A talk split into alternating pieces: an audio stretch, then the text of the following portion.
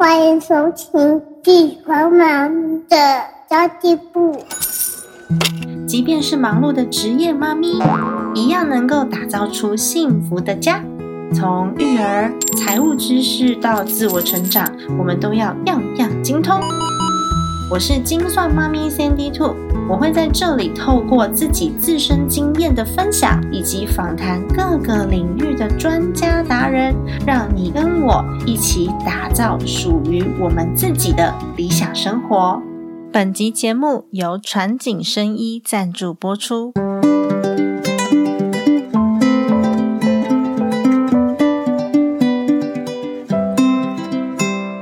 美食在人生中占有重要的一席之地。生气的时候想要怒吃消化情绪，难过的时候美食能默默抚慰心灵，无聊的时候治愈孤独，开心时为你庆祝。有美食相伴的人生多美啊！但是为了管理体态，我们渐渐把口腹之欲变成了奢侈，体重减轻当成骄傲，长期保持健康自律，偶尔也想要在小孩睡觉之后来一杯小酒，一边吃零食一边追剧，人生多惬意！不要罪恶，当然也不要提脂肪。传景 Burner 极限定国家认证。胃腹部核准降低最多体脂率，能够打击油腻体脂肪。健康管理体态，还有专为亚洲人饮食习惯研发的时事对策，两颗阻挡一千八百五十五大卡热量，让你安心享受美食，又能拦截多余的淀粉与脂肪哦。五月三十号到六月十三号，听众专属优惠，端午节需要精算热量吗？传景 Burner 给你大餐救援，输入精算妈咪专属折扣码 C N D TWO S A N D Y T W O 再折三百元哦！传景 Burner 去你的体脂肪！现在就到精算妈咪的家计部 Facebook 粉丝团参加留言活动，就有机会获得极限定以及时事对策一组，共有三个名额哦！赶快来参加吧！详情请见资讯栏位。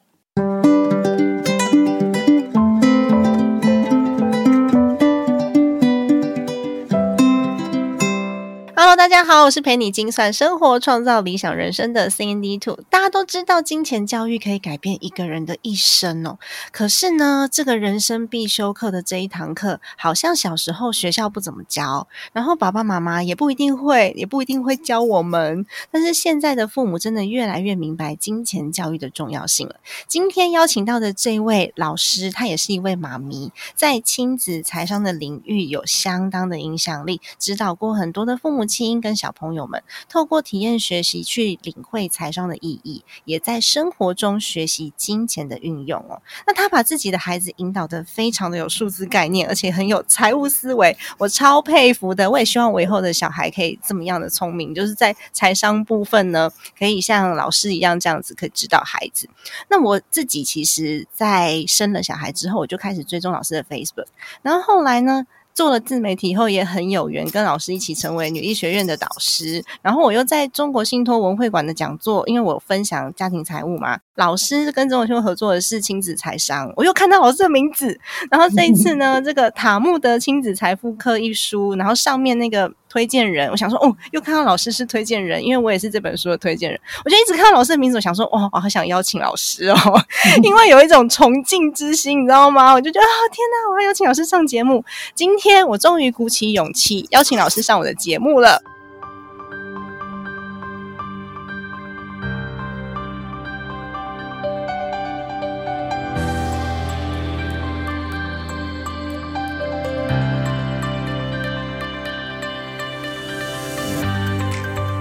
Hello，马哈老师你好。Hello，大家好，你太客气了。其实你自己也很优秀，我觉得可以，就是大家可以互相交流啦。因为我觉得大家第一个，大家都是妈妈嘛，好。对。然后第二个是，大家其实都觉得财商这件事，可能对孩子来讲都算是蛮重要的。嗯，没错。那只是说我的过程，其实。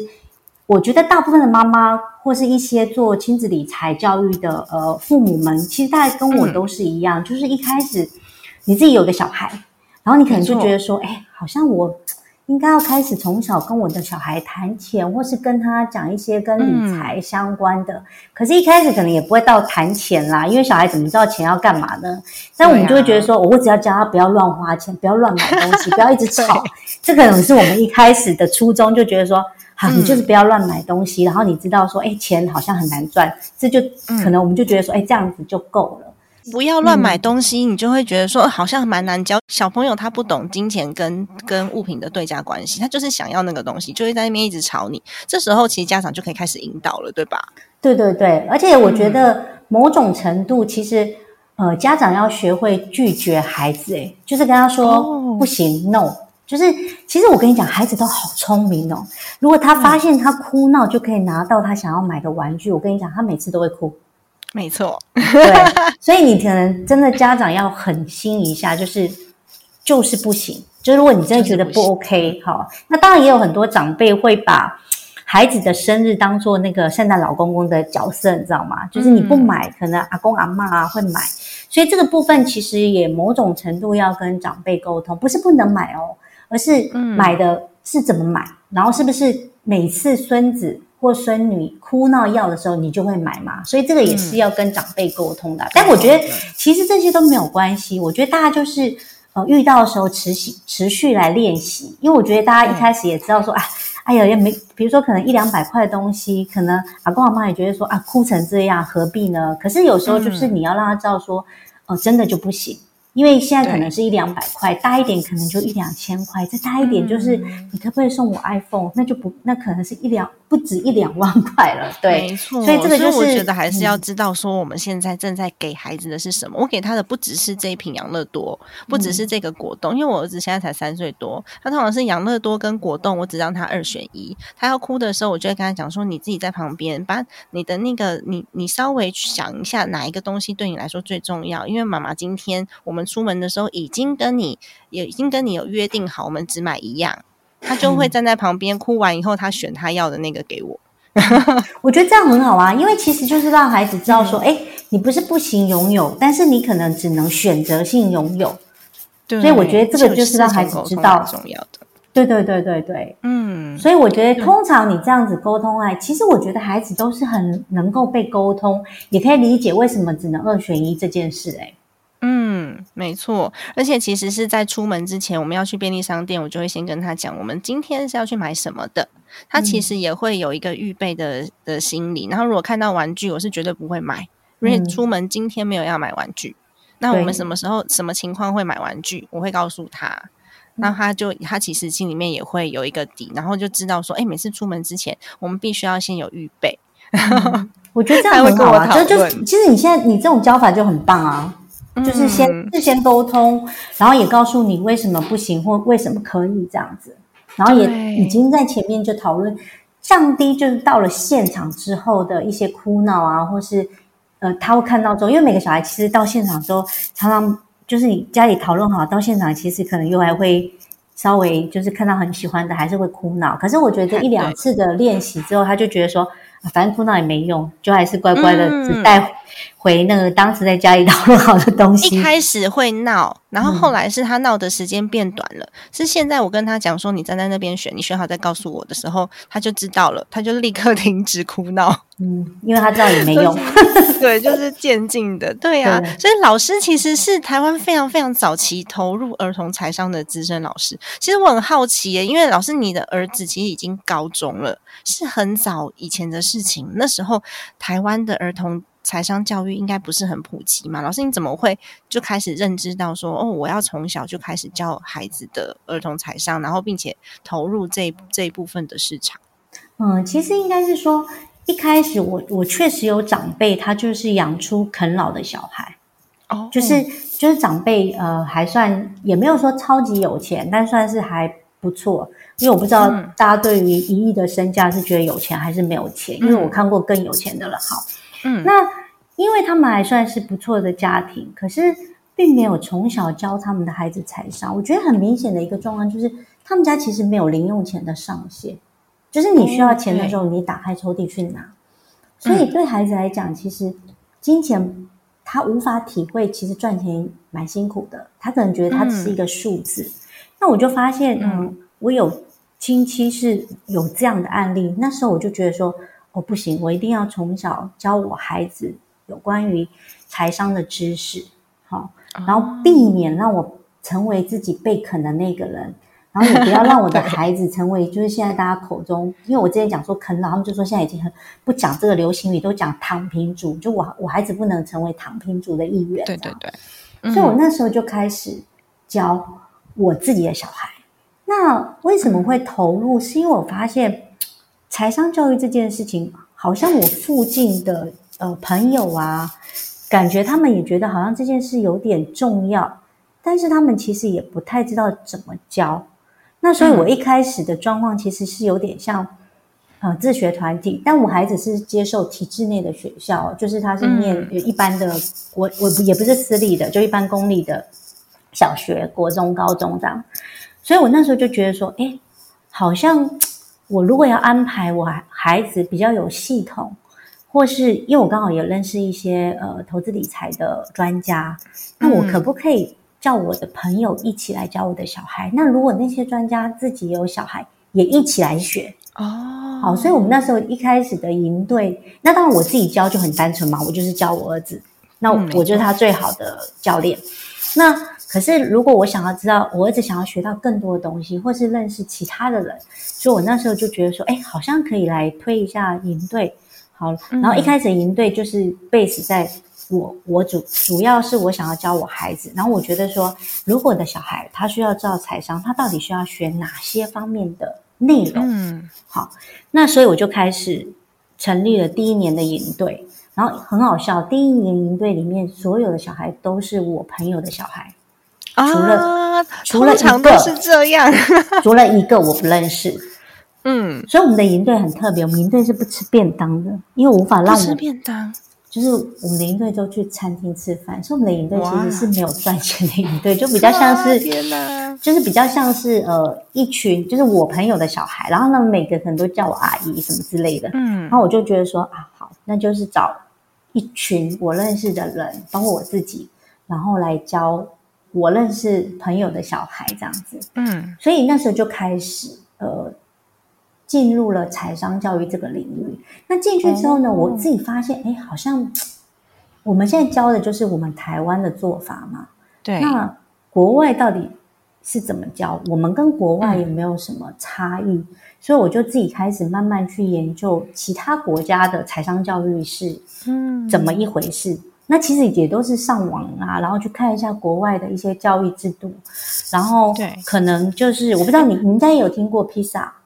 嗯，有对，就是他们有一个国际性的呃，去呃机构来去面对，就是他觉得全世界各国的呃金融素养大概需要学哪些东西，所以我就开始慢慢慢慢开始接触，然后开始把国外也觉得很重要的东西放进我自己的财商教育里面，因为我觉得我们的孩子不是只有在台湾竞争，他可能也要跟其他国家的人。呃，小孩或是呃其他国家的人一起竞争，所以我那时候就开始慢慢慢慢把国外一些我也觉得还不错的观念，或是他们的教法，或是他们怎么去推广这件事情，我就慢慢把它放在我自己的财商教育里面，这样子。哦，然后到最后就是内容越来越丰富，就丰富到老师现在成立了自己的网站 Money Bar 这个网站，我觉得里面的东西超多的耶。这也算是从需求开始，然后把它变成大众的需求，一个创业的过程，对吧？其实 Money Bar 呃，当时成立 Money Bar 其实是一个社群起家的一个财经网站，好，嗯，那当时因为我有呃蛮多呃财经的朋友，那他们。可能对于呃财商教育也有一些呃想法，所以我们那时候就成立了一个 Money Bar 的网站。那除了我自己是在做亲子理财之外，其他的专家们比较是分享有关于大人的投资理财呃相关的看法或做法这样子。对哦，难怪，因为我看到 Money Bar 有很多是属于大人的内容，其实妈妈们也可以上去稍微浏览一下老师的网站，然后我们可以跟小孩一起来做学习。大人跟小孩学习的内容是有一点点差异的，可是其实观念是相同的。那老师，你觉得如果说是在家育儿的全职妈咪啊，要开始如何累积自己的小小的私房钱，或是跟孩子一起累积被动收入啊？因为通常大家都是手头上的现金可能有限，都拿来买菜了。呃，其实我很赞成所有的家长，就是呃一开始孩子出生的时候就帮他开户。哎，那很多人会觉得说，很多人会说哈，可是就没就是生活已经很辛苦了，还有钱帮孩子存吗？其实我觉得倒也不用想的这么严肃，就是比如说孩子一出生，像我小侄子一出生，我就叫我。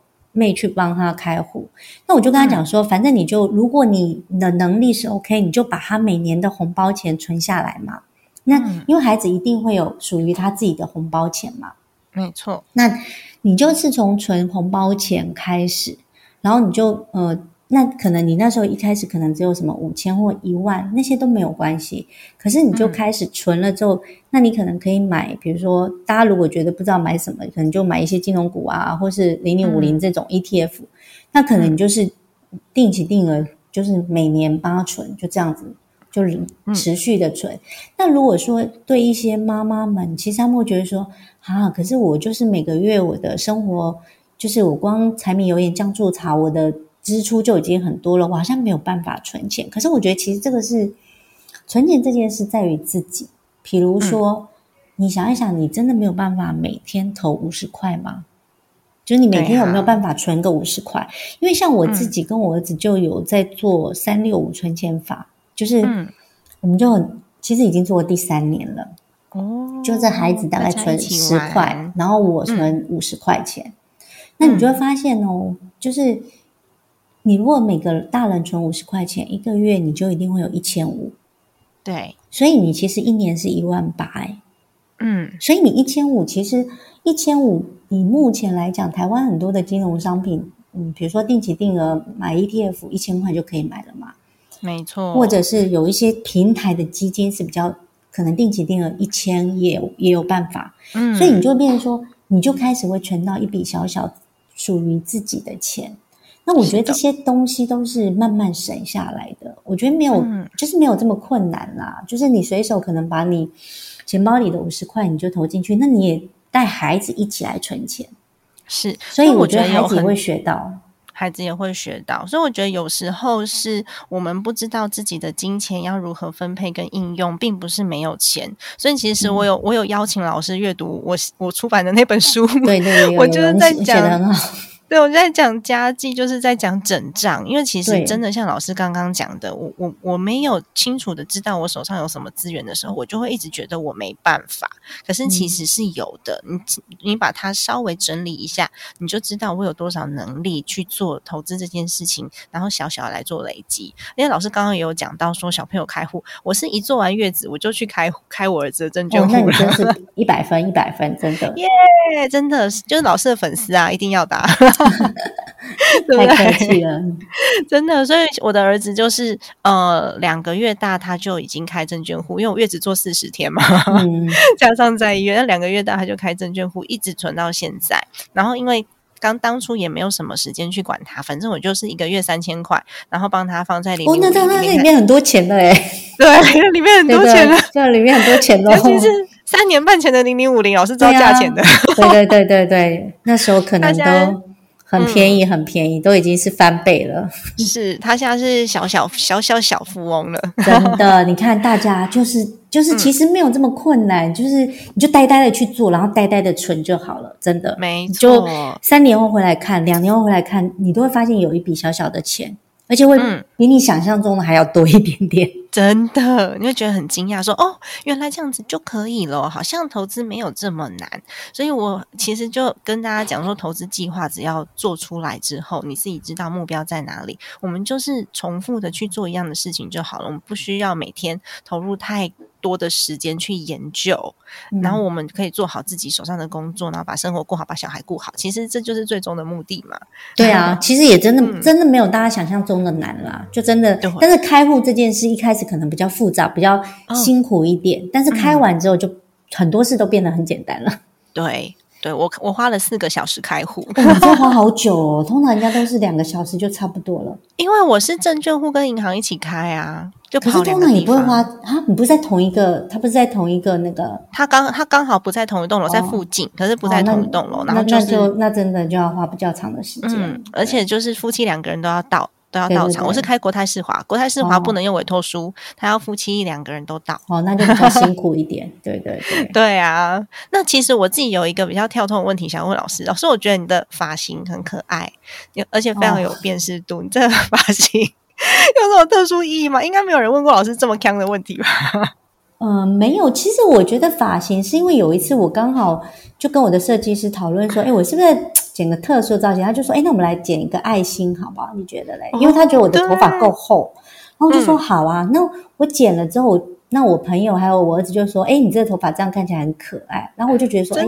那这样感觉不错。然后刚好那时候我我刚好要设计就是小玛哈的 IP 图像，所以我就会想说，哎、那就用我就拿我的照片去给 设计了师说，哎、我我觉得可以设计类似这样子。然后他因为后来我的 IP 就是新型的发型，所以后来我觉得说，哎、这新型发型可能我我也懒得变，你知道某种程度嗯我也觉得不用花太多时间在自己的头发或嗯，外观上面，所以我就觉得说，哎，那这样很好。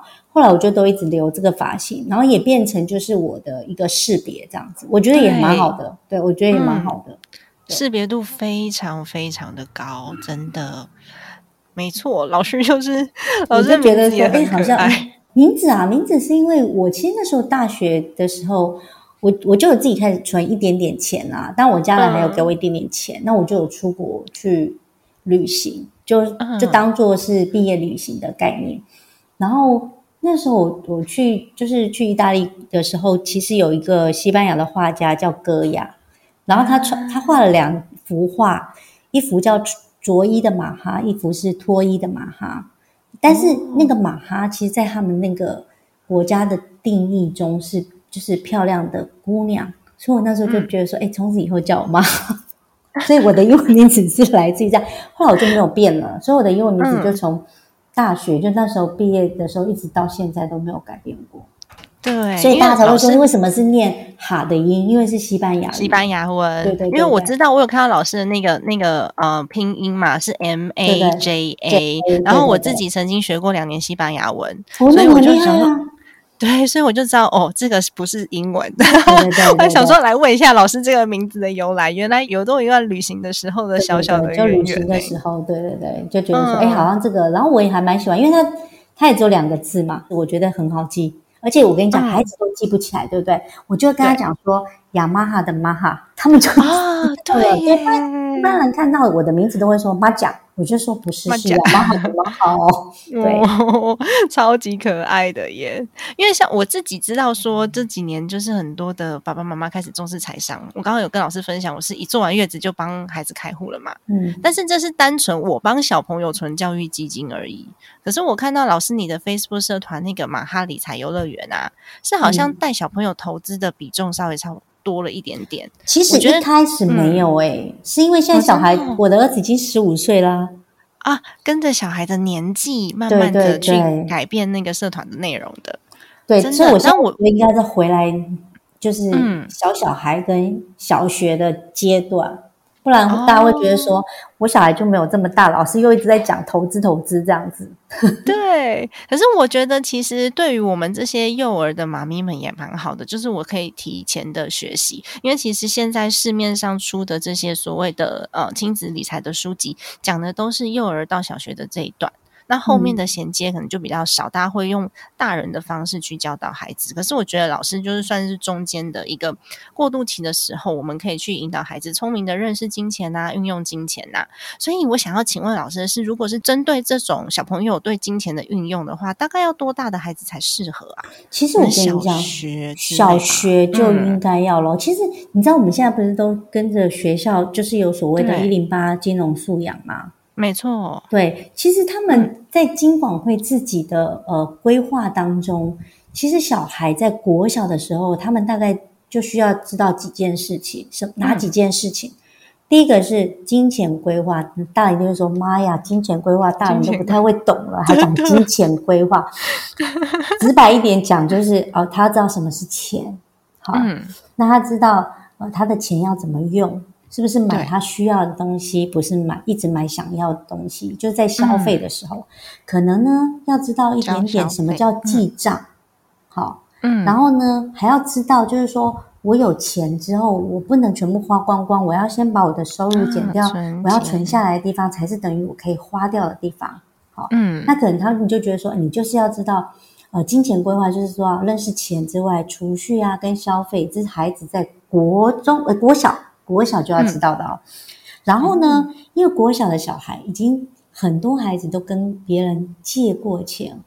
或借别人钱买买零食啊，或者买小文具什么的。对，所以他们就觉得说，哎，那小孩在国小阶段可能也要知道什么是借贷，借贷，好，什么跟信用有关，人家借了不还你钱，是这个人信用不好。好，嗯，那所以你可能要让孩子有一点点的概念。再来呢，因为我们国小不是就已经有学生保险了吗？所以他也觉得说，哎，可能要告诉孩子什么是保险。风险这件事情，好，那可能不用跟孩子讲说，哎，你要保什么保险，倒是不用，但是可能让孩子知道，呃，什么是风险。然后你你如果在学校，呃，发生了不幸的意外，那你的学生保险或是保险可以协助你做什么样的，呃，解决你现在发生的意外。所以他大概当然不是说全部的孩子都要知道全部，像我们当然知道说，哎，保险怎样怎样，不用到那么多。多的东西，但是可能要有一点点的概念。其实现在小五、小六课本都还教 ESG，我都觉得说哇塞，ESG 十几项，大人都已经搞不太清楚，小孩还知道。有些大人真的可能听到 ESG 还不知道这是什么。对，那可是他们其实也没有跟孩子说你要什么 ESG 十几项你都要知道，他可能就直接说什么环保啦、爱地球啦。然后做回收啊，可能就是他们觉得说，哎，孩子要知道。然后可能是 ESG 的企业，就是可能它是比较永续经营，然后爱地球的呃公司这样，可能到这里就够了。嗯，对，所以其实我觉得国小大概就教纲里面就有的。对啊，一零八课纲里面就有的。我小孩还没那么 大，所以我不知道说现在其实学校里面他就有教，有有有，学校都有教，学校都有教，因为。学校也觉得这件事很重要啊，只是说学校并没有把它变成是一个像数学或是像国文这种正式的科目，对对对，它通常都放在呃社会科里面。对。哦，如果学校的话就放，他不会有一个什么呃财商或是呃金钱教育，他并没有这样的科目嘛，所以他就在里面的时候稍微提一下。在国小大概就这样，到国中的时候。基本上就是在公民跟社会，其实国国中已经教到股神巴菲特嘞，国三的课本，对，课本他就介绍股神巴菲特是谁，然后对啊，社会课本，我儿子的社会课本有股神巴菲特是谁，他的价值投资是什么意思？为什么有所谓的安全边际？而且他们对，而且他们考试的那一年就考了甲乙丙丁四个人。以下这四个人的哪一个人的投资报酬率最高？投资报酬率哦，对，所以其实我跟你讲，国中教了很多经济学、供需理论、机会成本，只是因为我们可能我们自己在念国中的时候，我们没有那么去记忆说，哦，这个是跟经济学有关的，所以我们大概没有那么大的意识到，哎，其实国中也教了很多跟呃财商，它是比较走经济学这一挂的这个路线，嗯。我完全没有印象哎，因为我也我我国中的时候还是国立编译馆，就是大家回去回推那个年龄。对对对，我觉得其实我跟你讲，我觉得现在小孩很辛苦哎，他们要学东西好多好多，真的。我们以前就是国立编译馆啊，就一个版本啊。对对对，我们以前不用学这么多。然后我们我我后来发现，我们没学那么多，我们好像也活得好好的。那小孩为什么要学这么多这么多？但是没有了，我觉得小孩有，因为小孩的资讯量现在。接收资讯的管道比我们多很多啦，所以可能他们学习的资讯量也比我们大很多。但我觉得，如果家长没有引导的话，他们就会从其他的地方学习到那个不见得是不见得是正确的一些观念或是资讯，反而是我们介入稍微去引导一下，稍微好一些。嗯，是，我觉得这样会比较好一点。对啊，哎，老师，你好像也曾经说过，你以后不会留那个遗产给小孩。所以你就是要教他打造他自己的投资的执行力，累积被动收入。其实我自己还蛮犹豫要不要这么早教小朋友被动收入，因为我觉得现在好多人哦，尤其是很多年轻人一开始出社会就在追求被动收入，然后好像就不需要工作，不需要累积技能，每天躺着睁开眼睛就会有钱进来。他们好像追求的呃目标变成这个，所以我不想要让小朋友以为。累积被动收入就是不需要工作的意思。我觉得想要这一点，想要请教老师，你都其实没有啊，你你没有本金，怎么怎么有被动收入的主要的金钱来源？所以其实我我先讲，我确实没有想要留遗产给孩子，因为我发现多数我认识的长辈以及朋友们留了之后。嗯，不见得是爱孩子，可能某种程度是爱害了孩子。哈，那倒不一不一定说每个家庭都一定会这样了。哈，嗯，但我觉得就是说，对我来讲，父母的责任应该在于，就是我们把孩子呃抚养成人。好，那他呃大学毕业之后，他应该就可以自理。那我们的责任也应该告一个段落。然后我们应该是好好的想说。我们自己的退休金到底规划的怎么样？因为多数的父母都在规划子女教育基金，是的，要忘记我们自己的退休金。因为我们其实现在，我我想你应该也不会觉得可以以以儿养老吧？当然应该没有，对对对。所以，我们是不是自己要照顾好我们自己？没错，所以我们不要成为孩子的负担。所以老师应该也是支持孩子，如果可以去打工就去打工，早点接触社会，然后可以学贷的话，就要自己对自己的那个学业负责任，可以把学贷贷出来。我自己是这样子的，我自己是这样规划的。我是啊，我我而且我儿子前阵子还跟我讨论，他说我觉得我要去做学贷，因为他觉得利利利率很低。然后我就说这个这个你自己决定没有关系，就是你自己，因为那时候你已经长大了，你可以自己判断。好，嗯，那。为什么我就说，其实我并没有跟孩子说，哎，你可以透过你的被动收入不去工作，不可能，嗯，对，不可能。所以我反而是跟他讲说，你如果你希望有被动收入，你应该先想一想，你怎么增加你的主动收入？因为大部分的人收入只有两个嘛，主动收入跟被动收入。主动收入就是你必须透过劳力或者是服务去赚钱，就是你自己本来的薪资、薪水的部分。好，那。所以，你如果没有主动的收入到达一定的金额之后，你怎么去累积你的被动收入？那个被动收入必须要有一一笔本金，不管是投资理财，或是创业，或做任何的事情，或买房收租金，你的本金不够，你怎么可能会有被动收入？所以，其实我那时候就很清楚告诉他说，你要有被动收入这件事情，你要先在年轻的时候大量去累积你的资产，嗯，或是累积你钱。那你可能可以透过呃工作打工，如果你还还没出社会，你可能就是打工，那你就会你的钱会越来越多。那你的钱越来越多之后，你才有办法透过投资理财，好，因为被动收入的来源有很多嘛。比如说，假设你是一个很红的 YouTuber，你可能就是光你从 YouTube 拿到的钱就是你的被动收入来源。好，那因为这个人，这不是每个人都可以做这件事情，不是每个人都是老高。好吗？所以就 变成高于小莫，对，不是每个人都可以。所以就变成说，你可能对大部分的人来讲，他们认为的被动收入可能是，哎，投资理财好，我就我就投资理财好，或是我我很保守，我就定存好，我可能也会有一些利息收入好。那可是呢，被动收入是主要的来源，还是在于主动收入要提高嘛？那只是说，你会了投资理财这件事情之后，可能你增加被动收入的。机会比较高一点，那被动收入呢，可以让你的生活过得好一点点，好，可以让你就是说，哎，我今天如果真的我想要吃一顿比较好的，或是我买我想买我想要的东西，那时候你是有选择权可以做这件事的，因为你你的。被动收入可以支持你做这件事情。对，它是一个加分项啦。对像我都想说，哎，我如果说可以达到我自己的，我自己跟我听众朋友们传达的呃财务安全的目标，就是我的被动收入可以达到我日常基本开销的百分之三十，其实就已经很好了。对啊，我已经可以很自由。的去对，很自由的去选择我的工作，而且工作对于大家的意义来说，也不只是赚钱而已，工作还可以获得成就感、技能上面的成长啊，然后在职场上面可以接触到各式各样不同的人，然后你对你自己会有不同的期待，然后你可以提升自己看事情的角度跟高度，然后也可以去思考，然后还有沟通技能、交朋友。我觉得工作这件事情不只是累积资产，所以我也是很想要跟跟听众朋友们沟通的，跟老师一样，就是我们还是要着重在自己的主动收入上面的累积。所以老师说不留遗产给小孩的时候，就嗯，哇，这个我可能要效仿一下老师。真的，我 觉得没有。后来我儿子，我儿子有跟我说，他就跟我说：“妈，你说真还假的？”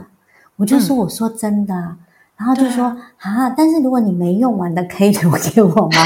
就 开玩笑说，我就说：“嗯，如果我没用完的，如果我没有捐出去的话，或者或者我只捐部分的话，好，我就说好，不然这样好了。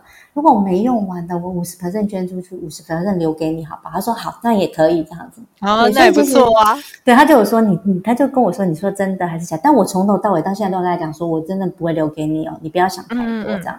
哦，我觉得老师就算最后有留，那也没关系，因为在这个过程当中，孩子的认知是没有，所以他会去，他会去帮他自己 想办法。对对对对，要孩子也可以自立自强的家长们，请放对心，他们真的嗯，会没错。活得好好那到最后，如果真的有，那就是多的，就是多赚的多赚的 对，多赚。但是当中他的观念至少是对的，是对吧？就是不不会变成啃老族，对对对，是不是？真的，我觉得这一点还蛮好的，我要来效仿一下这一招。嗯等我的小孩再大一点，因为他现在才三岁，他根本不知道什么叫做遗产你这样子。去拔他，不要揠苗助长他，说我马上就要知道什么是钱，对对对对 对对让他太可怜了这样。真的，我现在不会啦，他现在还在数那个硬币的阶段。嗯，所以现在只是让他认识数字，我会带他去跟妈妈讲，跟我就跟他讲说，你看这个豆腐上面写的是三五、嗯，然后这个豆腐上面可能写的是三一，那你觉得哪一个比较大？然后我们俩就是哦就比比较学那个数字，因为我是希望他有数字的概念，而不是现在嗯就立刻就去学，所以他认识到我们的生活当中有很多的数字，然后提早用数字的思维去思考。但是我并没有想要告诉他说，啊，这个比较贵，这个比较便宜啊，我们一定要省钱。没有，我没有跟他讲讲这个概念。然后我也跟他讲说，哦，这个金钱，这这这个豆腐可能呃价钱稍微比较高，因为你看哦，三十一之后才是三二三三三四嗯三五。那为什么妈妈买这个？因为它是非基因改造的，比较嗯健康。嗯 就是讲讲了很长觉得这样就可以啦，这样就可以，因为其实你你的小孩跟我侄子一样，其实他们现在都停留在认知阶段，就认知、嗯呃，比如说数字一二三四五六七八九十，我我侄子更可爱，我每我就嗯说、呀，你会念数字吗？他说我会，阿姨你听。一二三四五六七八九十十一十二。十一十二。十一十二，他一直停留在十一十二。好爱的。所以其实他们现在就还在认知阶段，所以其嗯实就是教他们认知数字是什么，可能认知数字像你讲的大跟小的关系，我觉得这对。到这里就够了，就够了。嗯，因为他现在搞不好不知道十五跟五十哪一个比较大，对，一定不知道。因为对他们来说就是数字而已。对对对，真的，所以其实引导小孩还是有各式各样不同的阶段了。但是老师刚刚有讲到，就是到了国中之后，可以引导孩子做一些投资，这真的是说难不难，但也不是三言两语就可以跟孩子讲的很清楚的耶。那如果说是国中的孩子，一开始要进入到老师刚刚讲的累积自己的资产，然后去认识巴菲特，我们要怎么跟他解释啊？其实一种就是你跟着学校的课本嘛，如果里面有谈到一些跟嗯理财相关的知识，如果孩子或是你看到联络部有写的时候，你就跟孩子多聊一下下。那像我自己的孩子，我那时候在国中的时候，请他就是让他开始接触，呃，跟理财相关的东西。比如说，我那时候跟他介绍什么是股票好了，因为我当时在雅虎雅虎工作，所以那时候我们有开发一个 APP。好，那里面我我就有特地把，比如说大盘啦，然后台积电啦，红海啦、大力光啊、中钢这些股票，就稍微设在我自己的自选股里面。嗯，然后我当然已经有跟他讲说，哎哎，股在股票市场啊，红涨绿跌这这件事情，就是红色代表是上涨，绿色代表下跌。对，那我大概是花了半年的时间呢，就是哦我会一个礼拜大概一次，好，不会超过两次，就一次。然后我就故意说，哎，弟弟，你帮我妈打开我的那个遥股市 A P P，帮我看一下今天台积电是红的还是绿的，哦，是涨还是跌就这样子，嗯。他慢慢就知道说，哎、呃，然后当然在过程中，我有跟他讲说，哎，台积电是什么样的一家公司，然后张忠谋是谁，这样子，就慢慢让他知道说，哎、股票是什么东西，就是其实有点比较像是你在聊天的过程中，其实我跟你讲，现在国中的孩子都知道台积电，都知道什么是真股票，的，真的。他，现在很聪明的。对我们小时候才不知道嘞。对我们我小时候也常常帮我我爷爷看股票，因为爷爷我我爷爷是眼睛看不到，所以他哦都会说：“哎、那个梅梅啊，你去帮忙看一下那个哪哪哪一只股票现在的数那个数字是多少，它是红色嗯。还是绿色？”可是呢，爷爷爷不会告诉我们说为什么他要买这一只，然后也不会告诉我们为什么，就是少了这一段，所以小时候就没有学到。对，就有点 可惜，去不然你现在可能已经也是大富婆一个这样子。对对，所以后来嗯就是这样子之后，他就开始慢慢接触。所以其实我觉得父母不用觉得太紧张。其实如果你本身就自己有在投资理财，比如说你比较喜欢买金融股啦，或者你喜欢嗯买 ETF，、你就把你会的，你慢慢跟孩子讲。嗯就像你爷爷这样子，只是他没有告诉你当时他为什么买这一档股票嘛。对可，是如果他告诉你了之后，你就知道说，啊，原来他选这一档股票背后的逻辑是什么？为什么他会嗯想要买它？那其实孩子就会知道说，哎，如果我今天要未来我长大要选一档股票，或是我自己的红包钱我要选一档股票，我到底要怎么选？原来大人是怎么看的？你就慢慢把你会的教给孩子，就不要觉得说，哎、好像我也不会教。其实只要你在你有一点点投资理财，其实你都可以教孩子。差别在于是说，你自己的投资理财到底厉不厉害嘛？这也是为什么我就说，因为我的财商教育跟别人比较不一样，我是一个非常强调共学的。但共学这件事其实对大人来讲是很辛苦的，他就觉得嗯说啊，我就是不会啊，所以我把小孩丢给你，你帮我教就好了。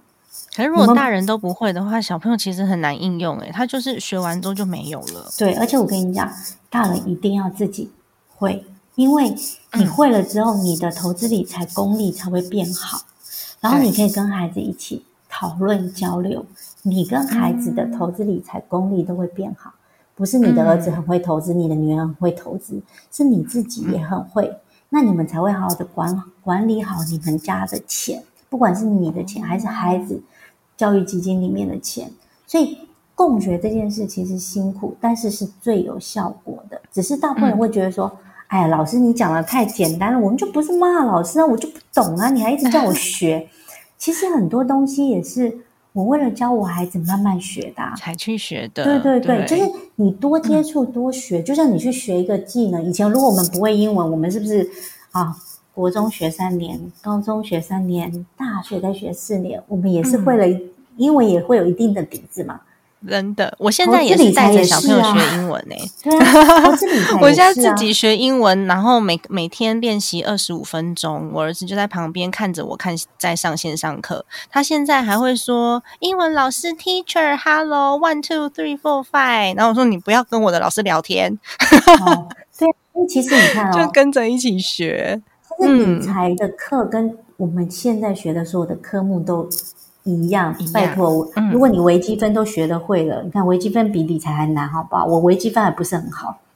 诶所以我觉得其实没有 没有这么的严重啦。可是我觉得大家可以嗯就是每天学一点，像你这样二十五分，我觉得如果大家愿意花三十分钟，每天三十分钟接触跟投资理财相关的嗯，资讯，我觉得对。不用一年，半年后你就很强了。真的，其实真的是跟小孩一起成长诶，像我们现在出去跟小孩讨论说，为什么妈妈要买这个，他其实就已经是在教孩子引导他们在学习跟思考了。然后长大之后，只是妈妈为什么要买这一档股票？对对对，那也是一个学习思考。搞不好孩子还会给你他的建议，尤其是像国中、高中以后的孩子，因为他们也有自己思考的方式，然后也有自己觉得哎还不错的，可能还不错的标的之类的。嗯。对啊，其实我觉得这是一个很好的过程啊。大人跟小孩真的是教学相长这样子。对对对对，那老师你觉得这个财商能力，除了我们刚刚讲的这个冰山上的技巧之外，有没有一些软实力是我们必须要一起带给孩子的？其实我觉得，除了财商教育，就是我们自己，呃，像刚刚你讲的很好，就是其实一开始财商就是我们家庭教育的延伸嘛。所以其实比如说花钱用钱，好。零星需要跟想要，其实就跟大人的消费跟价值观是一样。那接下来就可能是教孩子，哎，呃，认识不同的金融商品啦，好，然后呢，或者是哎，知道每一种金融商品的风险，还有诈骗。其实诈骗这件事情很重要，就是现在其实有很多的金融诈骗。那我觉得这个其实是大人去接触之后，可以让孩子知道，然后避免孩子被金融诈骗。那除了这个之外呢？比如说，因为大一大部分人都会觉得说，啊，怎么都一直在谈，好像跟投资理财啊、跟钱有关。其实我觉得我们父母还有很重要，就是我们应该是呃教孩子怎么样可以呃活到老学到老，自己会去投资自己这件事情。像我自己，呃，我自己带我儿子看了巴菲特的线上股东会，今年是第四年。哇，看线上股东会好酷哦！今年是第四年。那为什么我要带他去看巴菲特股东会？那当然，一开始我的初衷很简单，就是你你现在投资一家公司，你是股东的时候，你到底需要知道股东要扮演好自己什么样的角色？嗯，好，那我们就去看那个股神巴菲特他们公司的股东会，他到底在股东会的时候跟他的股东呃沟通哪些事情？比如说，嗯，他一定会跟股东说他们。去年的营收获利嘛，所以你就会知道说，博客下的股股东会，对博客下的股东会，你就会知道说，哎，我身为一个股东，我要我如果要持续长期投资这家公司，我一定要知道，哎，这一家公司的嗯营收获利好不好？第二个是他会告诉你说，他看到各个产业他的看法是什么，所以你要知道说，哎，这家公司的呃投资的产业跟趋势是不是往上走是好的。好嗯，再来你要知道说这个经营团队 O 不 OK 嘛？嗯，好，你投这公司，所以当时一开始是为了让他知道说你要扮演好当股东的角色，你需要知道什么事情。那当然，因为巴菲特跟蒙格就是他的 partner 是蒙格，其实两个都已经九十几岁了。嗯，可是他们两个九十几岁，每次在。巴菲特的股东会现场其实是长达六个小时，我们都看线上的嘛。那你就想说，九十几岁的两个老人家，六个小时活力充足。哎，我今年问我儿子就说：“嗯，你觉得今年第四年你看了你有什么感受？”他就说：“嗯，首先我觉得这两个老人加起来一百九十二岁，怎么比我们年轻人还要有活力？真的，而且因为他们就是巴菲特跟蒙格都是一种活到老学到老的一个精神，所以他会觉得说：哎。”他们这么老了，都还在学习，然后也非常热爱工作，所以他就觉得说，他也觉得说，哎，他们的人生价值观其实是很棒的。其实不用我们讲，孩子会知道说，你看他们过得很好，然后他们的价值观，然后他们这么老了，还是一直在工作，然后他们也觉得学习是一件很快乐的事情。嗯，再来就是说，我觉得有一件事情，就是我觉得我自己。给自己打了还蛮高的分数，就是我其实有把很乐观跟善良的观念带给我的小孩，就是说很多对我跟你讲，所有的父母这个真的很重要。其实我们社会上有很多隐形忧郁症的人，就他的嗯 mindset 里面可能会比较呃比较负面情绪一点。可是这个东西，其实你就是父母是当父母是乐观、比较正面看待所有的事情的时候，你养出的孩子就是正面、比较乐观的。对，而且我也蛮鼓励大家可以去多多贡献的，因为当你贡献的时候，你自己内在就会设定我自己是一个有用的人，所以当你在遇到困难的时候，比较不容易被打败。对，因为我看过很多例子，就是他可能父母都是，比如说呃台大好，然后就是老师教授。可是因为孩子对于接受挫折的能力很弱，所以当他发生一些事情的时候，他可能就过不了自己这么一关。比如说，可能失恋，可能被诈骗，嗯，他可能就呃过不了自己那一关，觉得自己怎么可能这么笨，然后可能就走上绝路，或者是走比较不好的事情。那我觉得对父母来讲都是一辈子的遗憾，对孩子也是。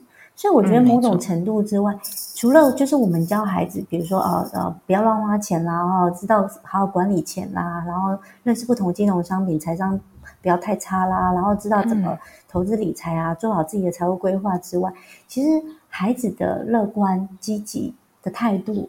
还有善良的人生观，我觉得这这件事情是所有父母不需要学财商，你都可以带给孩子的。因为我觉得那个都需要，那个是孩子一辈子都会用到的。像我儿子就是属于，呃，跟我一样比较算是呃极度乐观的人。就是我们会觉得说，很多的事情，当然我们也会遇到不好的事情，可是当我们遇到不好的事情的时候。我们怎么转一个面去面对它？那当然你也会有很生气的时候，只是你要怎么去解决它？因为你光生气是没有用的，所以你就要想说：哎，今天我真的遇到这件事情，那接下来我应该要怎么做？然后不要让自己的情绪一直停留在那个点上。我倒觉得我这一块还做的蛮好的，就我子其实比较不容易有什么，像比如说，我就知道他绝对不会去自杀啦。对对，他觉得 其实我自己也是在。对我自己也是在这部分就努力当中，因为我儿子的自尊心很强，所以他只要是嗯，我自己是属于跟老师一样非常乐观的人。然后我觉得，哎，什什么困难来了，反正我就解决嘛，也没什么，就是人生不就这样子吗？还能有多少困难呢？我们都可以把日子好好过好。那大概是这样子的态度。但是我儿子就他他现在就是呃，做任何事情之前，他如果没有把握，他就不会轻易去尝试。我现在开始在一次一次的去引导他说，哎。如果失败了，那也没有关系啊，我可以陪你一起。很多人都失败很多次。对，然后我也会跟他讲说：“哎，你看妈妈这个也不会，那你你可以你可以教妈妈吗？让她学学校学的东西回来教我，让她有成就感。或者是我做失败了一件事情，我就跟他讲说：哎，我们一起来，我们一起来 Google 一下，看有什么方式会成功，我们再来试试看。所以我现在就是不断的去刻意去引导他这个部分，但是因为才三岁多，就还是要很有努力的空间。” 就天生的个性。其实我觉得以你个性这么乐观，你的孩子也不会过不会太悲观啦。我觉得他就会，因为其实很多孩子个性源自于父母平常的教养方式，所以其实我觉得这一块就是很多父母，就算你有时候可能你工作上不顺遂，尽量也不要带给孩子这样的一个氛围或是看法，因为我觉得这个其实孩子。其实孩子都很聪明，他都多多少少都会感受到一点。对他有感受，有吸收的。对啊，真的太开心了！今天可以约到老师来我的节目谈谈。然后我知道老师其实你在推广这个孩子的金钱教育上面，从学龄前、国小、国中到高中这几个阶段都有分别的学习主题切入。那如果说我们想要找到老师的话，我们要去哪里找老师比较方便？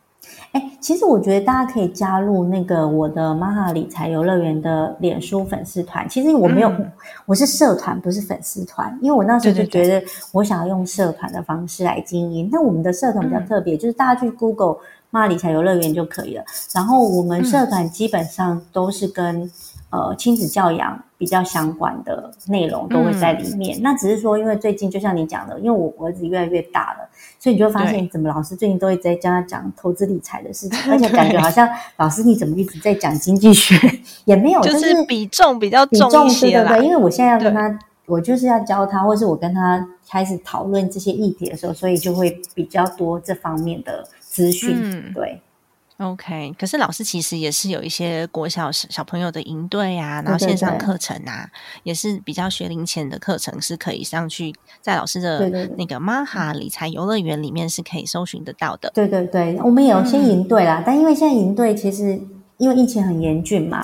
所以目前我们还是没有说我们今年不办，就是我们到时候再看看是不是转线上或者怎么样。因为其实去年就已经没办了，有点可惜。因为去年有转线上啦，对，去年有办线上而已，这样子。